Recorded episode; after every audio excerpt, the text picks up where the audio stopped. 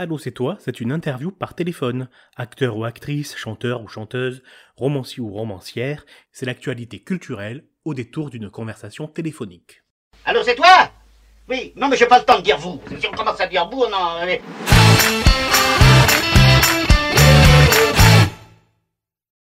Alors aujourd'hui, dans la séquence Allô, c'est toi, nous recevons Florian Gazan.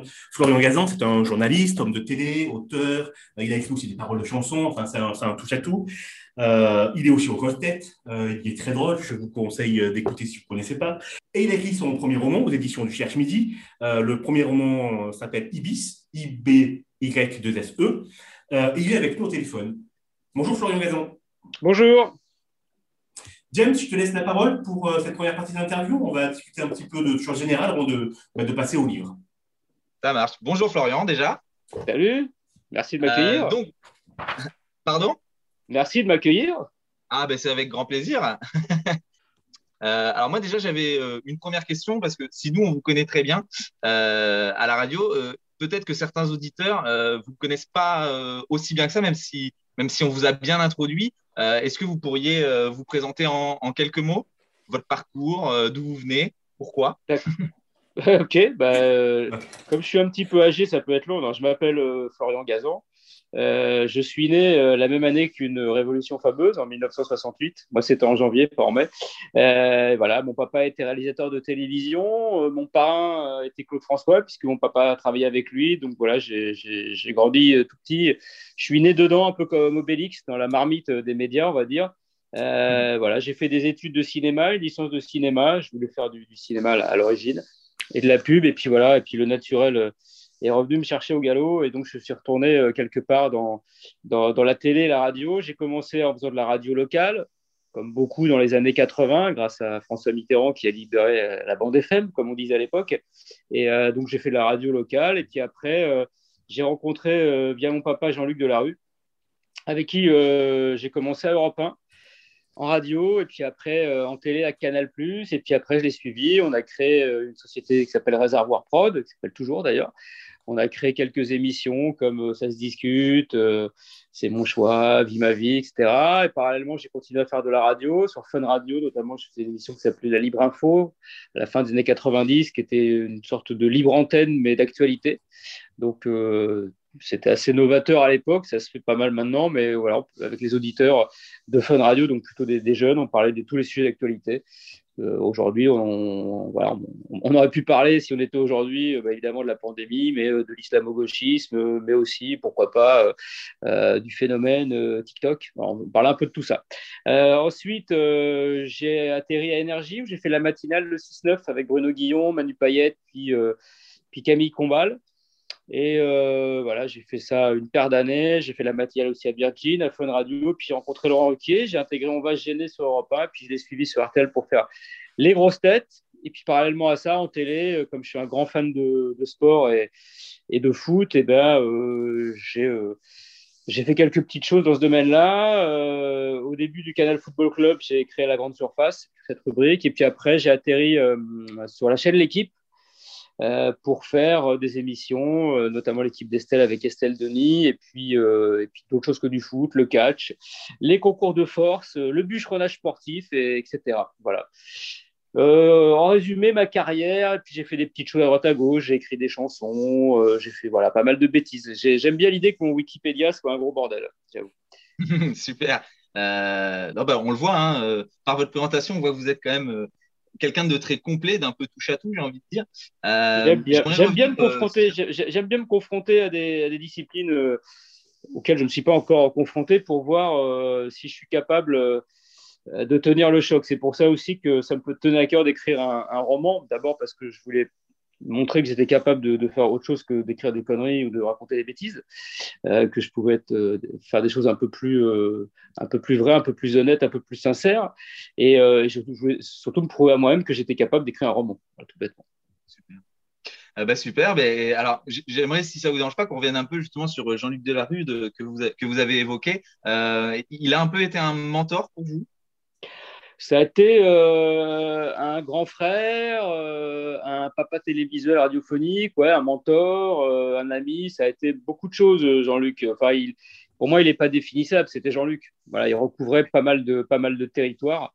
Euh, oui, je l'ai rencontré dans les, au tout début des années 90 et euh, on s'est séparés professionnellement en 2007 ou 2008. Donc voilà, c'est 17 ans de ma vie, Jean-Luc. Donc c'est quand même beaucoup.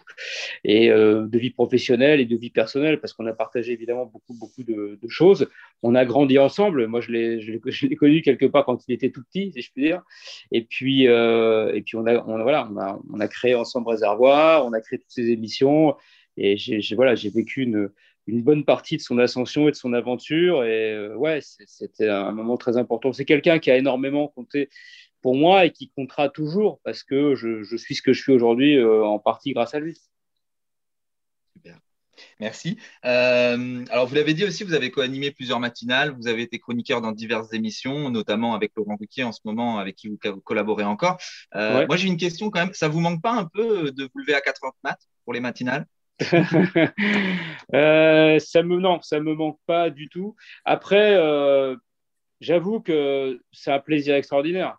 Je veux dire, quand on fait de la radio, euh, la matinale, c'est le, le, prime time. J'ai eu la chance quand même pendant 10 ans de faire une sorte d'équivalent de, 20h50 de TF1 tous les jours. Donc c'est extraordinaire. Et bon, quand c'est une passion, un kiff et qu'on s'entend bien avec ses collègues, c'est un bonheur de se lever. Moi, j'ai toujours eu la chance de ne pas avoir besoin trop de sommeil et de me lever vraiment comme ça. Le réveil sonnait, j'étais debout au garde à vous, si je puis dire. Je ne parle pas d'érection matinale, hein, mais et donc euh, et donc voilà, j'ai toujours été euh, non non, c'était génial. Ça me manque pas. Je veux dire, aujourd'hui, je ne sais pas si on me le proposait, si j'y retournerais, parce que c'est quand même dur. C'est quand même une vie très très particulière. Hein. La vie de matinalier, vous vous couchez quand même assez tôt, vous n'avez pas trop de vie sociale. Et quand on arrête, moi, il m'a fallu six mois pour, pour vraiment me recaler. Quoi. Mais après, c'est tellement génial que je ne peux pas vous dire, je peux pas dire euh, que je refuserais si on me le reproposait. Il faudrait voir le contexte. Mais euh, bah, moi, j'adore la radio et voilà, c'est en radio, voilà, j'ai la chance d'être aux grosses têtes, qui est quand même voilà, une émission extraordinairissime. Et j'ai eu la chance de faire des, des, des matinales, dans, notamment la première de France sur énergie, bah voilà, je peux pas. Euh, j'ai été gâté, quoi. Super. Euh, justement, on va revenir un peu sur les grosses têtes. Donc, oui, vous êtes, euh, faites partie de l'émission hein, de Laurent Ruquier. Bah, vous êtes, j'ai envie de dire, un, des, un, des plus récurrents de l'émission, un des plus drôles, mais surtout, enfin, moi, je trouve, pour écouter beaucoup l'émission, j'ai envie de dire un des plus intelligents, peut-être même l'une des meilleures grosses têtes. Est-ce que c'est pas une, une sorte de pression? Bah, Un petit peu parce que bah, même si le but de l'émission n'est pas de, de, répondre à un maximum de questions, le but de l'émission c'est de se marrer et les questions sont des, sont des prétextes à, à des délires, à des déconnes. Mais euh, c'est vrai que euh, comme, euh, comme j'ai cette étiquette un peu de monsieur je sais tout, même si c'est pas, pas vrai, mais bon, on va dire, bah forcément, ça, moi, ça m'a ça m'astreint quand même une forme de discipline, de me tenir informé, de me cultiver, de, de, de, continuer à lire. Mais comme je suis assez curieux, je le fais avec grand plaisir et naturellement. Et je pense que si je suis comme ça dans l'émission, c'est que je l'étais avant, que j'ai toujours été très curieux. Mais c'est vrai que du coup, oui, je, je, je me sens euh, obligé de tenir mon rôle. Quoi. Donc, euh, c'est comme un joueur de foot, faut que je, faut que je, faut que je m'entraîne régulièrement. Si j'arrête de m'entraîner, euh, je baisse. Donc, voilà. Mais je ne suis pas obsédé non plus par ça, parce qu'encore une fois, je, je pense et j'espère apporter autre chose quand même dans l'émission que, que, mes bonnes réponses. et, et surtout, l'important, il est, il est encore une fois pas là. Je pense qu'il vaut mieux être euh, drôle euh, et bien participer plutôt que de bien répondre. Mais après, voilà, je, après, je fais avec ce que je suis, c'est mon personnage. Et je suis très content d'avoir ce personnage-là parce que dans une émission comme Les Grosses Têtes, c'est bien d'être identifié. Moi, je n'ai pas la notoriété de, de, certains, bien évidemment. Donc, bah, j'ai compensé bah, en créant, enfin, je n'ai pas fait exprès, hein, ce personnage-là. Quoi. Hmm, ça marche. Après, je vous, je vous confirme et je vous rassure, hein, vous êtes drôle, vous remplissez bien ce rôle, vous avez des, des, des répliques euh, parfois très cinglantes avec, euh, avec, euh, avec, vos, avec vos collègues. ah ouais. Qui aime bien châtie bien. Bah, exactement. justement, j'ai une question par rapport à vos collègues. Qui est votre grosse tête favorite? Ouh là là, à quel niveau? Parce que il y a plein de ça, ça rentre, ça rentre en ligne de compte beaucoup de critères. Ouais. Alors, avec qui je Moi, globalement, je m'entends bien relativement avec tout le monde. Je suis pas, je suis pas d'un naturel compliqué. J'ai pas un ego surdimensionné, même s'il faut avoir un petit peu d'ego pour faire ce genre d'émission. Moi, je m'entends. J'aime beaucoup, j'aime beaucoup Caro Lynn Diamant, qui est vraiment une super nana. J'adore, j'adore Jean-Phi, qui est vraiment, qui est un amour. Je m'entends très bien avec, je m'entends très bien avec les gens qui sont à peu près dans mon, dans mon ADN à moi, donc qui sont à peu près, voilà, les, plutôt les plus jeunes de l'émission. Euh, j'aime beaucoup Isabelle Mergo. J'adore Christine Bravo, que je connais depuis très longtemps. J'aime beaucoup Bernard euh, Mabille. Voilà, j'aime beaucoup. Je suis très pote aussi avec Jérémy Ferrari.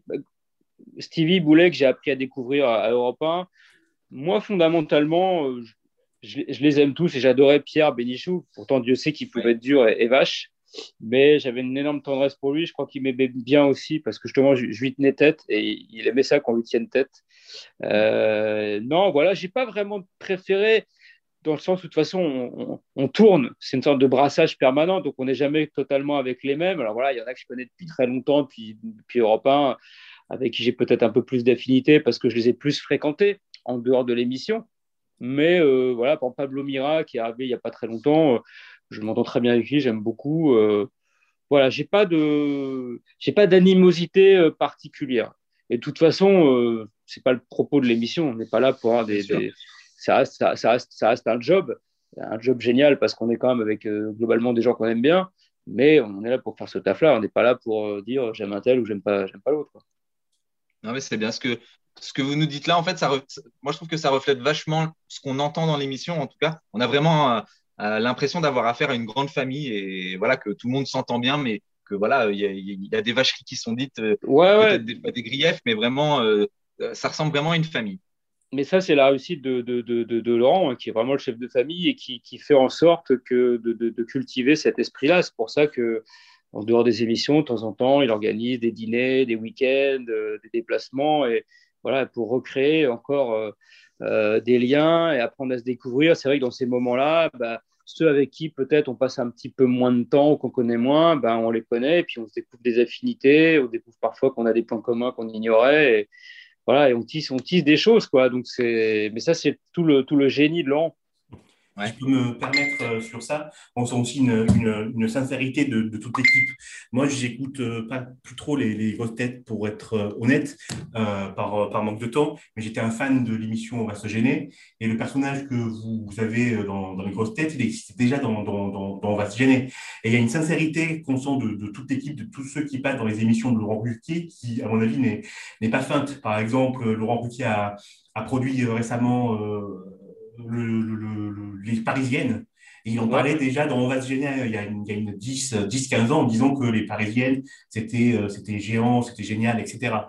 Euh, et ça, en tant qu'auditeur, euh, moi, auditeur lambda, je pense que ça compte vraiment pour la, la, la, la, fidélité et, la, sincérité qu'on sent quand on écoute, qu'on écoute les grosses têtes ou qu'on réécoute grâce à Internet les, les podcasts de, de, on va se gêner. Et ça vaut pour lui, ça vaut pour vous, ça vaut pour euh, Pierre Bénichou, euh, qui, qui, est, qui, est, mort hein, il, y a, il, y a, un an, il me semble. Euh, quand on réécoute ça, que ce soit grosse tête ou on va se gêner, on ne peut pas ne pas aimer, honnêtement. Je pense pas. Je ne pense pas que ce soit possible. Bah, c'est gentil, c'est gentil, mais oui, oui, c'est un jeu, c'est un jeu de cette famille. On a tous des, des rôles, des personnages, et on, ne s'invente pas une vie, quoi. Alors évidemment, mm. des fois, on grossit un peu le trait, mais euh, tout ce qu'on raconte dans, dans, les émissions, euh, c'est souvent des choses, euh, pareil, qui à 99% nous sont arrivées. Ou après, on les enjolive un peu, on, on grossit, mais ouais, ouais, en fait, on est une grande famille qui se raconte ses histoires, quoi. Pourtant, j'ai pas une vie palpitante, mais bon, après, moi, moi, dans l'émission, j'ai plus un rôle de, voilà, plus dans, ce côté un peu, comme on dit, sniper, plutôt de rebondir sur les autres. Je pars pas dans des grandes tirades, c'est pas mon, c'est pas mon talent. Je pense, j'ai pas cette, j'ai pas cette qualité-là que pouvait avoir un Pierre Bénichou, qui a une Isabelle Mergo ou une Christine Bravo. Moi, je suis plus là, je suis plus un peu le moustique qui vient piquer, quoi. L'image est belle. Euh, j'ai une dernière question avant de vous laisser entre les mains experte de Christophe pour l'analyse de votre livre. Euh, donc vous êtes, euh, vous l'avez dit, euh, un grand fan de sport, notamment de foot. Vous supportez le PSG, si je me trompe pas? Ouais. Attendez. Pas. Alors juste une question, l'étoile, elle est pour vous cette année ou pas? J'aurai un élément de réponse, on va dire mercredi, soir vers, 22h45. Je sais pas, je sais pas. Franchement, cette, cette, compétition avec des champions, c'est il y en a qu'un qui la gagne chaque année et, des grosses équipes qui se battent pour. Il y, a, il y a plein de trucs qui rentrent en ligne de compte. Il faut que les étoiles s'alignent, on va dire. Pas celles au-dessus du maillot, mais plein d'étoiles. Euh, la forme, la réussite, l'arbitrage, plein, plein, plein, plein, plein, plein, plein, plein de choses. Et euh, cette année, euh, c'est pas. C'est sûr que Paris tombe sur le Bayern, comme sans doute la meilleure équipe d'Europe. Derrière, si jamais il passe, il risque de tomber sur Manchester City, qui est sans doute la deuxième meilleure équipe d'Europe. Donc voilà, cette année, franchement, s'ils vont au bout, ils l'auront mérité. Parce qu'on euh, ne pourra pas dire qu'ils sont arrivés en finale euh, en battant euh, Trifouilly les oies et, et du Putois. Donc voilà, donc je ne sais pas. Je pense que cette année, ça va être compliqué. C'est une année particulière avec le Covid. Il n'y a aucune équipe vraiment qui est à l'abri d'avoir un trou. Il faut juste pas avoir un trou le jour du match. Quoi. Voilà, donc on, verra bien. On verra bien. J'espère, j'espère qu'ils vont aller le plus loin possible euh, en tant que supporter et même pour le foot français. On a quand même besoin que, nos équipes, euh, je parle de Paris, mais ça pourrait être Lyon, Monaco, Lille, Marseille. On a besoin que nos, équipes elles aillent loin en Coupe d'Europe. C'est important. C'est vrai. Super. Ben, merci beaucoup. Je vous laisse entre les mains euh, de eh ben, Christophe pour l'analyse de votre livre. Merci beaucoup. Euh, alors, du coup, euh, c'est autobiographique en fait le livre, c'est ça? Ouais, ouais, exactement. Exactement. C'est une histoire qui m'est arrivée euh, il y a une petite vingtaine d'années, on va dire. Et voilà, et c'est à 99%, c'est autobiographique. Il y a toujours un petit pourcent de romancé parce que la vérité, la vraie histoire n'est pas toujours à même de faire un roman. On est quand même censé raconter une, raconter une histoire, donc voilà, il faut un petit peu romancer, mais j'ai pas tout ce qui est romancé dans le livre euh, a existé. Alors pas forcément peut-être exactement à cette période-là, mais euh, voilà, j'ai pioché dans dans euh, ma vie, dans la dans mes expériences passées et et après. Mais tout ce qui est dans le livre, en tout cas, voilà, est, profondément vrai et, sincère. Et c'est ce que j'ai essayé de, de retranscrire dans Ibis, euh, c'est avec le plus d'honnêteté euh, et de sincérité possible euh, ce que j'ai pu moi ressentir pendant cette, cette rupture amoureuse unilatérale. D'accord. Alors sincère, c'est un mot sur lequel je vais rebondir un peu, un peu plus tard. Donc le roman, ça s'appelle Ibis, Y-B-I-2-S, c'est aux éditions du Cherche Midi. Euh, c'est l'histoire d'un homme qui est mis à la porte euh, par sa femme, qui est mis à la porte par sa femme, qui retrouve euh, refuge dans, la chambre 840 de l'hôtel Ibis, IBIS.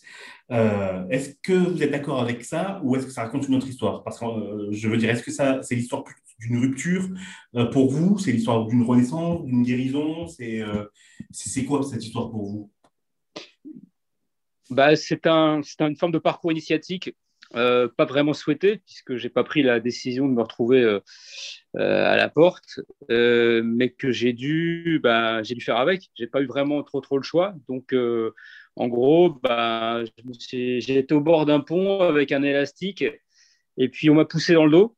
C'est pas moi qui ai décidé quand je sautais, et je savais pas du coup si l'élastique serait trop court, trop long, si allait casser, si j'allais remonter ou pas. Donc euh, voilà, il y a des moments dans la vie où euh, on subit des, des, choix, des décisions et contre lesquels on n'a pas vraiment euh, de prise. On essaye d'en avoir, mais on n'a pas forcément et il faut, bah, il faut faire avec. Donc voilà, c'est, ça a été pour moi une sorte de parcours initiatique que j'ai pas souhaité, qui a eu des, des, des, des, mauvais, des très mauvais côtés, puis des bons au final. Donc voilà, c'est un parcours, c'est un parcours d'obstacles parcours euh, d'obstacles, euh, apprendre à, accepter la décision, mmh. sachant qu'on ne peut pas y faire grand-chose, apprendre euh, à, à, gérer ses, sentiments, gérer son, son, bad, ce gros bad dans lequel je suis tombé, apprendre à continuer à vivre en parallèle, continuer son boulot, faire semblant, se cacher un peu, avoir un peu honte de ce qui vous est arrivé, apprendre à à envisager une vie euh, sans l'être aimé, même si on s'accroche au début. Euh, euh, voilà, c'est en fait ça a été une sorte de, ouais, de, d'années euh, universitaires, quelque part. J'ai appris beaucoup de choses sur, sur l'amour, sur moi aussi. Et ça m'a fait, ça m'a fait autant grandir que souffrir. D'accord. Sur, sur tout cet épisode-là, je, je reviendrai un peu, plus tard. Moi, la première impression que j'ai eue quand j'ai commencé, commencé le livre, c'est que je me suis vraiment posé la question de, savoir euh, je ne savais pas sur quelle chaise j'étais assis en gros. C'est-à-dire que je ne savais pas si c'était une description clinique euh, bah, d'une dépression, pardon, ou si c'était plutôt euh, un, truc obsessionnel. Euh, pour moi, on est vraiment entre les deux. La dépression de la perte d'un amour ou, un truc obsessionnel, c'était la seule qui me fallait, quoi, la seule qui, me comprenait. Est-ce que avec le recul, vous, êtes d'accord avec moi ou est-ce que je délire totalement dans, ma lecture? Non, non, non, bien sûr. C'est exactement, exactement ça. C'est la peur, évidemment, quand on est dans un couple, quand on se projette avec une personne, qu'on qu'on vit avec elle, qu'on a un certain passé, euh, bah, quand elle est plus là, on a l'impression que, bah, que tout s'écroule en fait, euh, qu'il y a un monde qui, qui, part en lambeaux et que ce sera impossible de reconstruire quoi que ce soit sans elle. Mmh. Donc euh, il y a il y a, y a, cette peur-là d'aimer quelqu'un d'autre parce qu'en fait, le truc, c'est qu'on se. Je m'étais tellement formaté sur cette femme, je l'avais tellement euh, idéalisée, mais qu'à partir du moment où elle est plus là et que je suis formaté vraiment sur elle, il n'y en a aucune autre qui peut la remplacer, à moins de la cloner.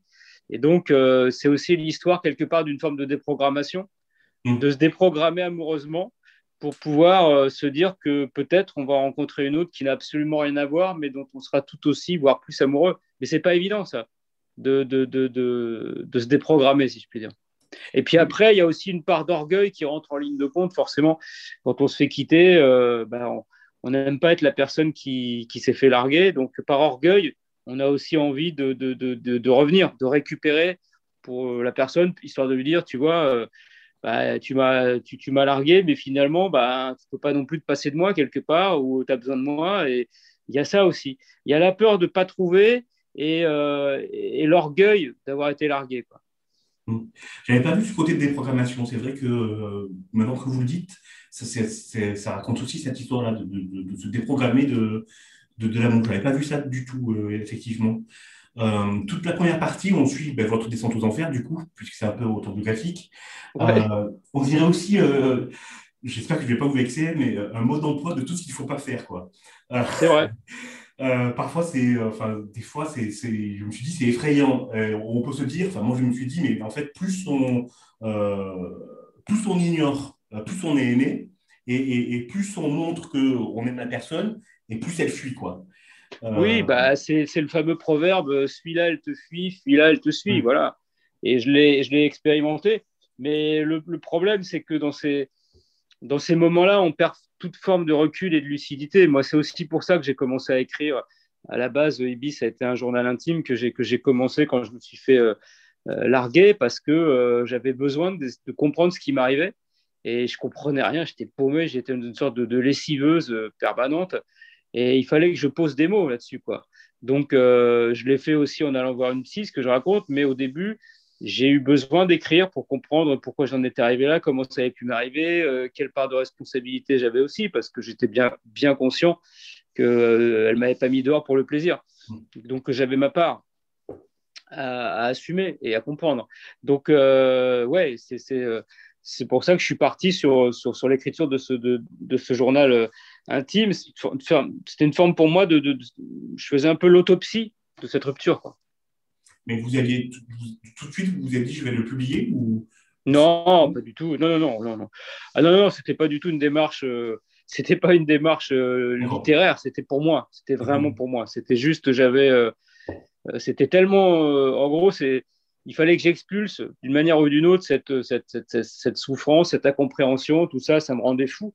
Donc le fait de l'écrire euh, me permettait aussi de le verbaliser, parce que entre ce qu'on ressent, ce qu'on pense, et le moment où on doit le coucher, euh, le verbaliser oralement ou, l'écrire, euh, on se rend compte que c'est pas si simple et on voit des choses, on comprend des choses. D'accord. alors, il faut aussi dire que le livre est super bien écrit. Il y a, plein merci. De, il y a plein de, pardon, il y a plein de formules. Alors, je vais, citer quelques, quelques, quelques extraits de, du livre, de votre livre. Euh, quand j'en connais mes torts, il y a toujours un mais. Il y a toujours un mais qui traîne. Le mais pour un joueur de tennis comme moi, c'est comme un retour de service. Je renvoie la balle avec une excuse. Retour souvent perdant. Un peu plus loin, pour un peu, cette chambre, je commencerai à lui trouver du, du confort. C'est fort con. Le train-train, je l'ai déjà connu, il vient de dérailler. Voilà aussi pourquoi mon lit ce soir ne sera, pas une, nouvelle fois pas mon lit. Et là, une question m'agace soudainement. Ce séjour forcé à l'Ibis va-t-il se terminer dans quelques jours? Ou suis-je ici pour un bail en CDI, chambre à durée indéterminée Moi, ma balance affiche moins 52 kilos, ceux d'Elodie. Je n'ai rien avalé depuis le croissant mal décongelé servi ce matin à l'hôtel. À vrai dire, depuis une semaine, je n'ai le goût à rien et surtout pas à manger. Je suis devenu amourexique. Euh, donc il y a plein de, petites phrases comme ça, de, trouvailles dans, dans, les mots, euh, euh, des, phrases trolls qui, allègent un petit peu le côté anxiogène, on va dire, de temps en temps quand même. Et, c'est super, super agréable à lire. Du coup, comment vous, vous avez travaillé le, style? Vous avez, donc vous avez écrit ça comme un journal psy? Vous avez, vous avez... Ouais, ben en fait, en fait, au début, c'était au début quand je l'ai je l'ai écrit, ça avait vraiment une forme de journal intime. Et bon, l'idée c'était pas de publier ça. L'idée c'était quand même de, le transformer en un, en un, roman. Ça a été le travail que j'ai fait avec le, Cherche Midi. Euh, d'ailleurs, le journal intime était inachevé en fait quand euh, quand je me suis euh, mis d'accord avec eux. Et donc, il a fallu que je le reprenne, que je le transforme en roman et puis que j'écrive la fin. Donc, il y a eu un travail déjà de, de, de, de reconstruction et de, finition, de la construction. Après, dans, après, dans l'écriture, je me suis pas vraiment. Euh, enfin, je me suis pas posé toutes ces questions. Moi, j'ai écrit comme j'avais envie d'écrire. Voilà, j'aime bien trouver des petites formules. C'est bon. Voilà, c'est bon. J'aime bien ça. C'est ma façon de, de, fonctionner, même à la radio, à la télé. J'aime bien trouver des petits, des petits trucs comme ça, mais en essayant de faire des formules qui soient pas des gadgets, qui soient, qui soient signifiantes, qui, qui, qui servent, qui servent le propos. Et mmh. c'était aussi une façon de mettre un petit peu comme ça de second degré, de recul, d'humour c'est ce qui m'arrive en vrai. C'est-à-dire, c'était ma. Au bout d'un moment, la dernière défense, la dernière barrière pour moi face à cette euh, dépression et cette séparation, c'était d'essayer d'en sourire, voire d'en rire. Et donc, j'essayais aussi de retranscrire ça dans l'écriture, quoi. De toujours trouver, même dans les, même dans les, voilà, comme on dit, souris, souris puisque c'est grave, même dans les moments les plus désespérés où j'étais vraiment au fond du seau, j'essayais de me raccrocher à des trucs qui me faisaient, qui me faisaient sourire. Et puis, de toute façon, euh, parallèlement, dans mon, je continuais mon métier parce que j'avais pas arrêté de travailler. J'étais à la radio euh, dans la matinale d'énergie à cette époque-là. Et voilà, et ben, dans les matinales, il faut être rigolo, il faut se marrer. Donc, euh, j'étais en perpétuel grand écart entre pas du tout l'envie de me marrer et, la nécessité de le faire professionnellement et aussi la nécessité de le faire pour pour pour pas devenir fou en fait. Donc ouais, l'humour a été vraiment une boîte de sauvetage quoi. Mmh. Et c'est pour ça que dans le livre, j'ai essayé d'en mettre un, un petit peu. J'ai toujours comme ça, moi. J'essaie toujours de faire des pirouettes pour m'en sortir. Euh, j'ai une question à rallonge là. Faites, faites attention.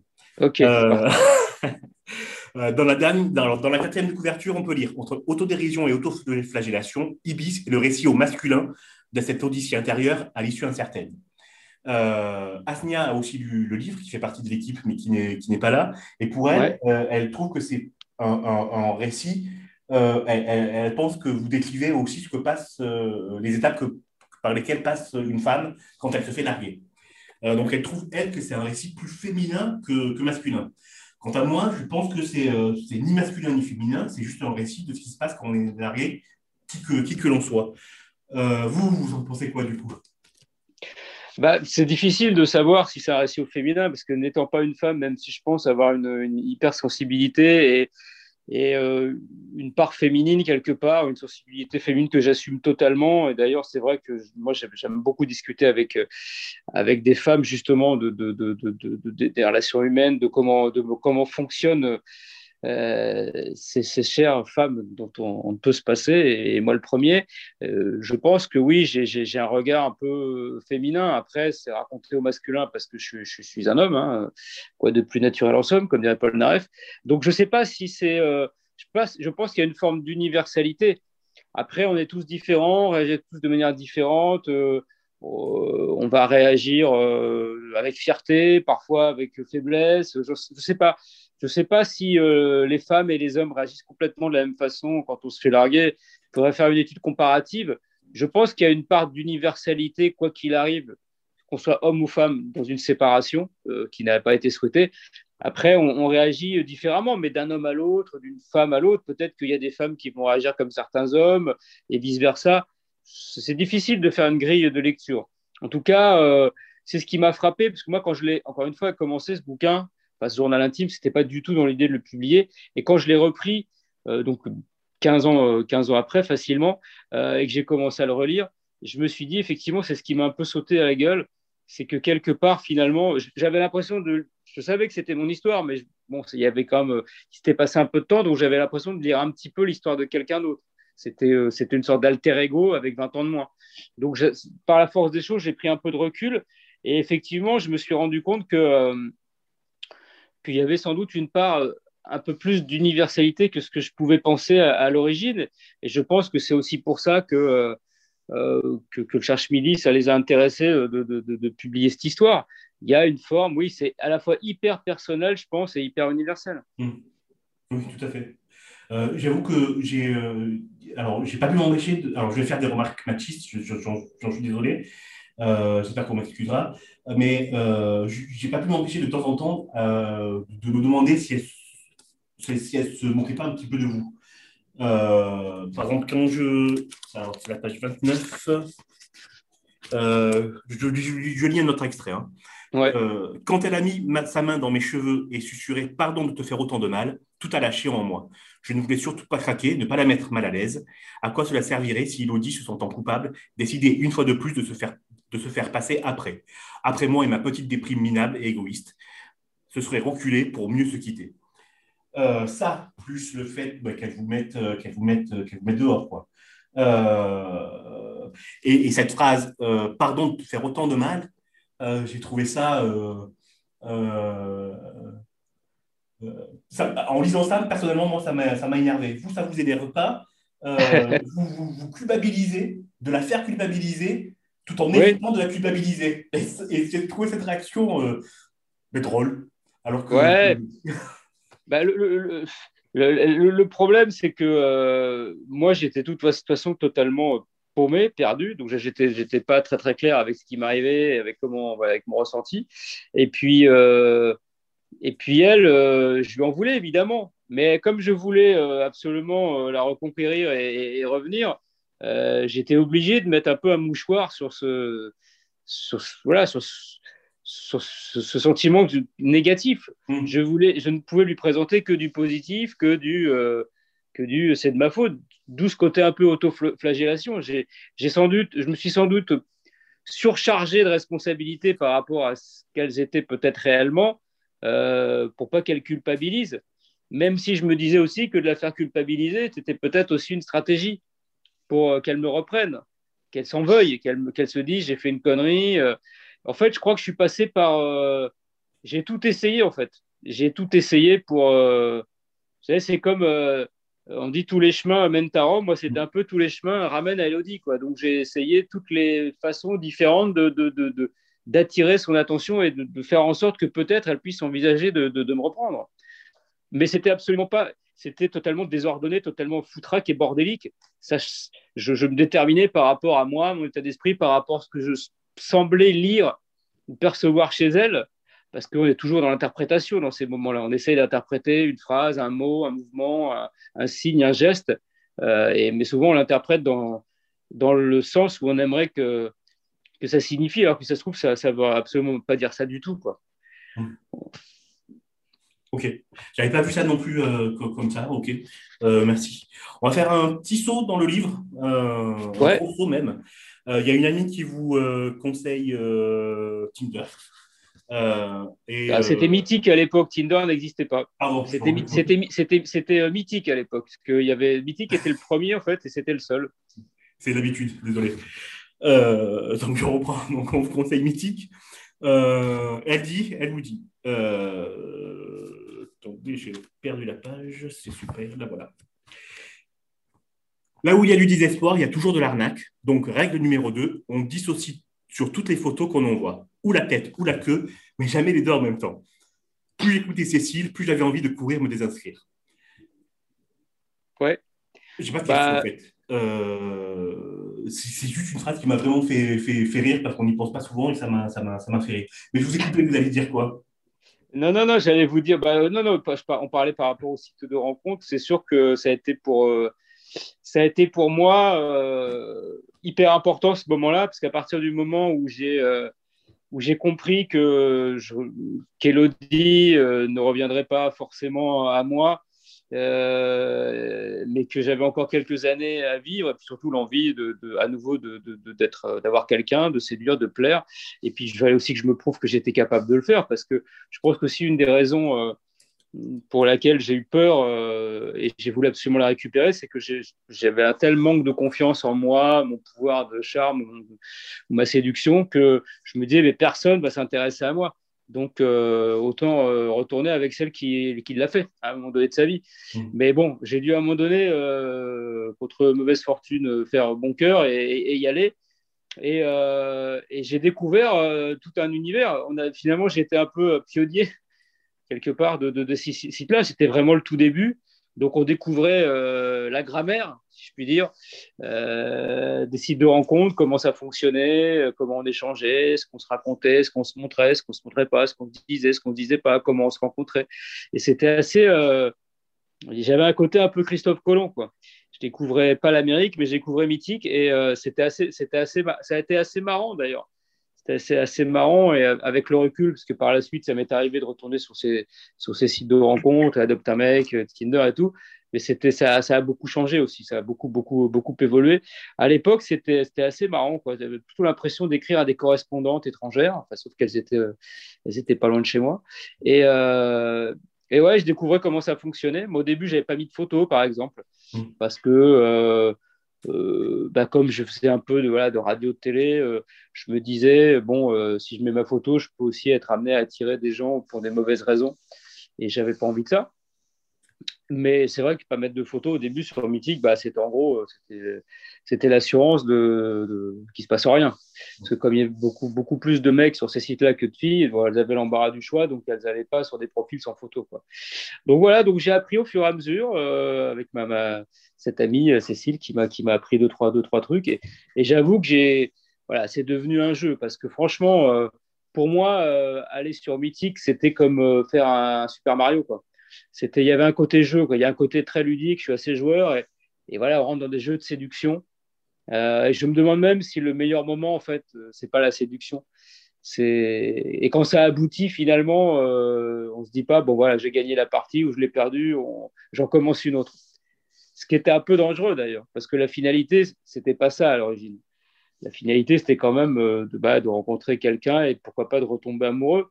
Mais j'avoue que j'ai découvert le, côté un peu ludique de ces, sites, où, d'ailleurs certains, certaines ne vont que pour ça d'ailleurs. Pas pour rencontrer l'amour, mais euh, pour s'amuser, même pas euh, coucher, hein, juste parfois pour, le jeu de séduction. Mmh.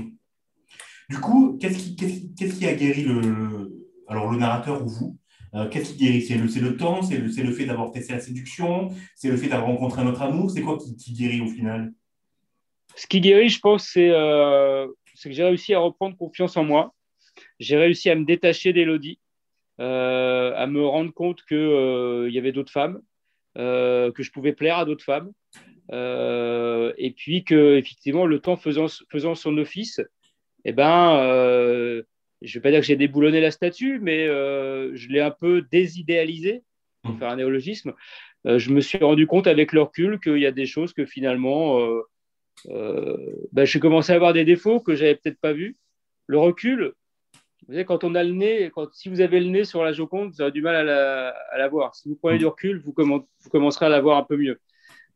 donc cet éloignement finalement distanciel et temporel, fait que euh, je l'ai sans doute vu d'un autre œil euh, et que du coup, voilà, j'en ai, ai été euh, quelque part guéri, guéri de cette obsession.